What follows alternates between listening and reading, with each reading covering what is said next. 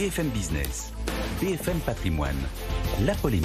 Et c'est déjà l'heure de la polémique euh, avec Nicolas Dose. Bonjour Nicolas. Bonjour.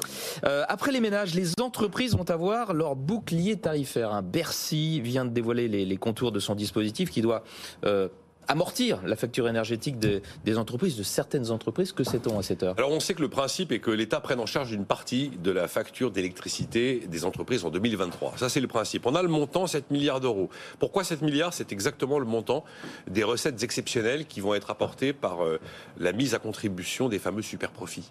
Je rappelle qu'on les taxe pas, que c'est euh, la captation de la rente inframarginale qui est prévue dans les contrats, mais à l'arrivée, l'ensemble des producteurs d'énergie hors gaz vont bel et bien mettre la main à la poche et sortir 7 milliards supplémentaires qui vont rentrer dans les caisses de l'État. Et avec à ces 7 milliards, il faut en ajouter 3 milliards qui sont déjà budgétés. Alors là, il s'agit d'un fonds d'aide pour les entreprises en difficulté. Sauf qu'actuellement, le mécanisme est d'une telle complexité que cet argent n'a pratiquement pas été sollicité. Donc 7 plus 3, ça fait 10 pour 2023. À Bercy, on est en train de voir comment est-ce qu'on peut simplifier ce dispositif pour que ce fonds ne reste pas uniquement un affichage politique, mais qu'il intervienne vraiment là où les entreprises en ont besoin. Alors comment va fonctionner ce nouveau bouclier pour les entreprises qui vont en bénéficier? Et, on- on- A priori, toutes les entreprises seraient éligibles Ah oui. à ce bouclier. Le principe est le suivant. Euh, L'État pourra prendre en, en charge jusqu'à 50% d'une partie de la facture d'électricité. C'est-à-dire que l'État intervient uniquement sur les contrats euh, qui ont des prix de marché et pas les prix régulés par l'État français. Et lorsque le mégawattheure dépasse 325 euros. Donc dit autrement, une entreprise qui paye plus de 325 euros son mégawattheure peut espérer au-dessus de ce montant de 325 euros avoir une intervention de la puissance publique pour prendre en charge au-dessus de ce montant jusqu'à 50% de sa facture d'électricité. Tous les électrons qui sont achetés en dessous de 325 euros le mégawattheure ne seront pas éligibles à ce dispositif dont euh, toute la tuyauterie n'a quand même pas encore été dévoilée. Alors les TPE sont a priori protégées parce qu'elles bénéficient du même accès à l'énergie régulée que les ménages en France. Ça concerne principalement évidemment les PME. Il faudra faire attention que, parce que euh, certaines sont en train de renouveler leur contrat d'électricité et elles sont particulièrement intéressées à justement le prix du mégawattheure qu'elles vont devoir euh, payer l'année prochaine. Il sera important qu'on n'oublie pas les ETI dans le dispositif, comme c'est souvent le cas.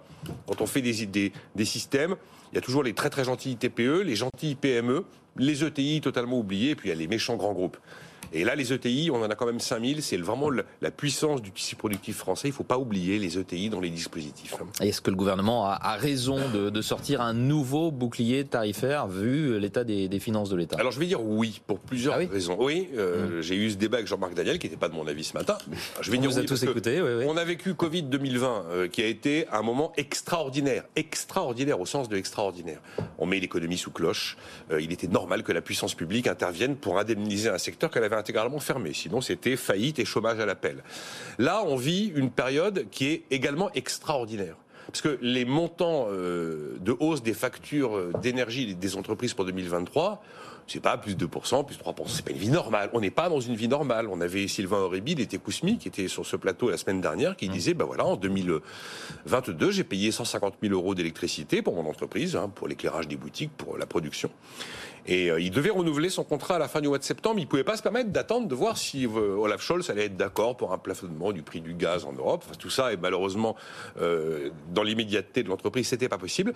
Et il nous a expliqué que sa facture d'électricité 2023, c'était plus 150 000 euros, mais 680. Quand vous êtes sur des chocs d'une telle intensité, euh, le fait que la puissance publique intervienne pour essayer de limiter la casse me semble dans cette circonstance-là, euh, justifié. Je veux bien qu'effectivement euh, le prix de marché soit nécessaire, mais là on est dans des chocs d'une violence rare, d'une violence historique.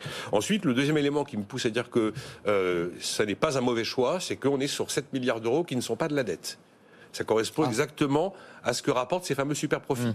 Donc on recycle des recettes exceptionnelles qui étaient imprévues et qui viennent de la captation de la rente inframarginale pour euh, eh bien les réinjecter auprès des entreprises.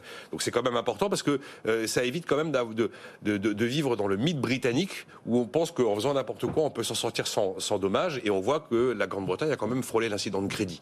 Donc là on ne dégrade pas si vous voulez les enfin les équilibres entre guillemets parce que 155 Pas beaucoup plus en tout cas. 155 milliards de déficit Hmm. en 2023, est-ce qu'on peut appeler ça des équilibres budgétaires? Je ne crois pas.